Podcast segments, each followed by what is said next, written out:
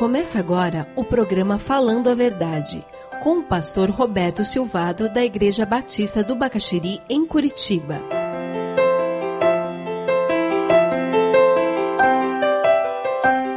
O quinto mandamento é fundamental na sociedade humana. Por isso que Satanás ataca tanto a família. Porque esse princípio de solidariedade, de união da família, em que o pai se coloca numa posição que é digna de honra, a mãe se coloca numa posição que é digna de honra, quando os filhos reconhecem a posição dos pais de serem honrados, pessoas que me lideram na vida, quando você tem essa troca, a estrutura familiar encontra harmonia e os filhos começam a ser preparados para a vida e os pais começam a ser preparados para o final da vida. Como eu recebo a promessa? Eu recebo a promessa quando eu honro meus pais ao longo da vida. O respeito aos mais velhos é essencial para que haja equilíbrio na nossa sociedade. Sem ele, a sociedade não sobrevive. Veja o que, que Provérbios 23, 22, 25 nos fala. Vamos ler juntos? Ouça o seu pai que o gerou, não despreze sua mãe quando ela envelhecer. Bom será que se alegrem seu pai e sua mãe, e que exulte a mulher que o deu à luz. Filhos são bênçãos de Deus. Seus pais podem dizer isso de você? Que você é bênção de Deus na vida deles? Se alguém chegar para os seus pais e perguntar isso, o que, que eles dirão? Você é uma fonte de dor de cabeça, de desgosto, de preocupação, ou você é uma fonte de alegria? Você tem facilitado a vida dos seus pais, tem tornado a vida dos seus pais uma vida melhor, ou você tem complicado a vida dos seus pais? Você é daqueles que tem feito eles fazerem empréstimo usando a aposentadoria deles? Eu queria fazer duas aplicações desse mandamento. O primeiro é para filhos que ainda estão na infância, adolescência, na juventude. Esse mandamento vincula-se muito à obediência. Por que obediência? Porque nessa fase nós estamos debaixo da guarda desses pais. Praticamente honrar esses pais é obedecer, é aceitar a liderança deles. Outro dia eu conversava com uma jovem sobre isso e eu disse: Olha, você está na fase da vida em que a vida é mais simples. Porque você tem direito a falar o que você pensa, e você deve falar o que você pensa, mas você tem uma maneira muito simples de saber a direção de Deus. Você tem um pai e uma mãe. Converse com eles e diga a vocês: precisam me dizer qual é a direção, porque eu sei o que eu quero. E diga para eles. E agora? E Deus vai falar através dos seus pais. A Bíblia diz que você deve honrar os seus pais obedecendo aos seus pais. Mesmo quando você não quer obedecer, faça isso pela fé. Provérbios 21, diz: Como ribeiro de água, assim o coração do rei nas mãos do Senhor, este segundo o seu querer o inclina. Deus muda coração de pai e mãe conforme a vontade dele. Pode até ser pai e mãe que não teme a Deus, não conhece a Deus, não lê a Bíblia e não ora. Gente, Deus falou através da mula de Balaão: o que é um pai e uma mãe? Se você é um jovem, adolescente, você está vivendo, dependendo ainda financeiramente do seu pai, seja submisso a ele. Jesus Cristo foi submisso aos seus pais Lá em Lucas 2,51 você encontra isso. Você tem sido submisso aos seus pais? Essa é a pergunta que eu faço. Quem sabe você está na vida adulta. Eu não dependo mais dos meus pais, eu estou casado, ou sou solteiro, pago minhas contas. Veja só o que, que Provérbios 23, 22 nos diz.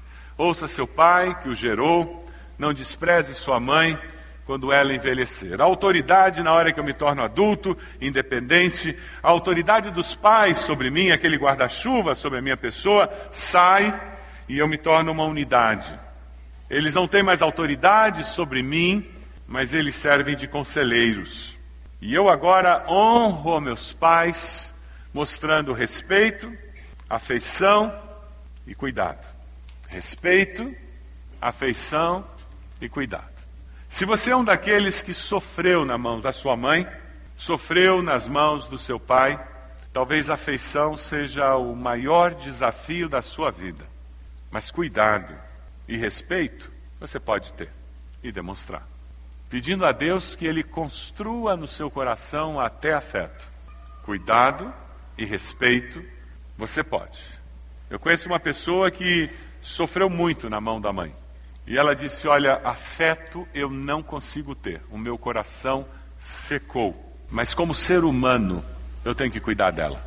Não é evangélica, não. Ela não está fazendo isso porque acredite na Bíblia, não. Ela paga um apartamento, cuidadora, comida, médico.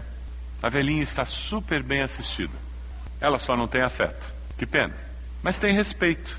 Respeito e cuidado. O poder de Deus pode até curar o coração de um filho, de uma filha que sofreu e colocar amor ali dentro. Você acredita nisso? Para Deus não existem impossíveis. Quando eu vejo a pessoa de Jesus, eu vejo Jesus ali na cruz, sendo crucificado pelos nossos pecados.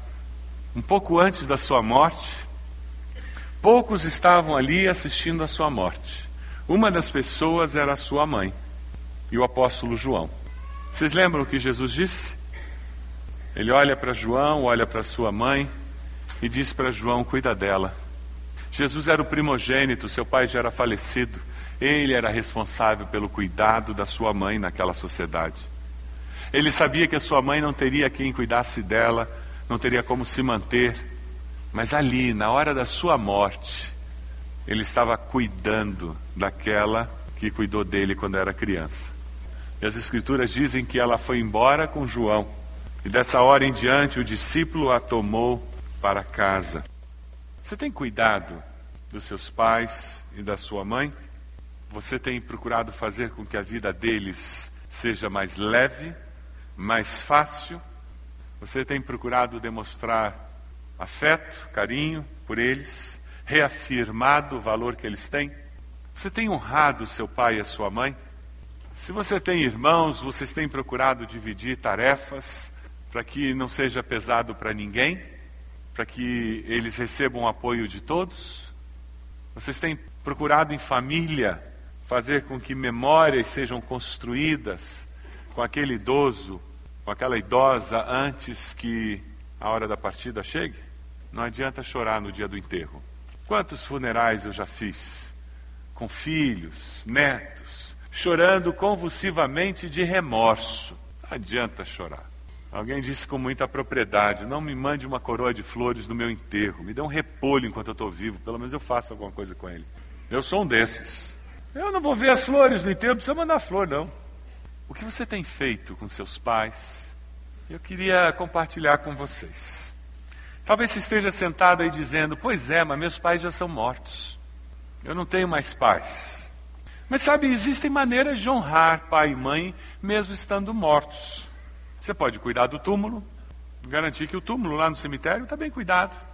Você pode falar dessa pessoa de tal forma que a memória dela não, não morra com ela. Pode ter uma fotografia num lugar visível para que filhos, netos, as próximas gerações da família saibam que aquela pessoa existiu e ouçam histórias daquela pessoa.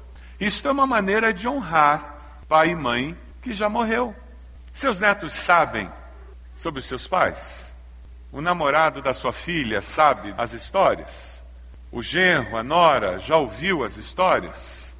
Essas histórias podem honrar a imagem daquela pessoa. Quando nós conversamos contando as memórias da pessoa que faleceu, nós estamos honrando. Você pode buscar vitória sobre os traumas que aquela pessoa deixou. Isso é uma forma de honrar. Eu não quero só me lembrar daquela pessoa pensando nas coisas ruins. Ninguém é tão ruim que só fez coisa ruim. Agora, a pessoa pode me marcar tão negativamente, me traumatizar tanto, que toda vez que eu me lembro da pessoa, eu só me lembro das coisas ruins. Mas eu posso buscar cura, para minha alma, para as minhas emoções, a ponto de que eu consiga também me lembrar das poucas coisas, mas das coisas boas que aconteceram na minha infância, na minha família, que aquela pessoa fez. Como ninguém é tão bom que nunca fez alguma besteira. Busque tratamento, cure-se dos traumas que você tem, mas não deixe que a vida inteira você carregue esse fardo nas costas. Jesus já morreu por isso. Vá até a cruz, Perdoe essa pessoa. Procure tratamento para que o que é psicológico seja curado também. Você ouviu o programa Falando a Verdade. Se você deseja receber a cópia desse programa, envie um e-mail para falandoaverdade@ibb.org.br ou pelo telefone 41 3363 0327, dizendo o dia em que ouviu esse programa.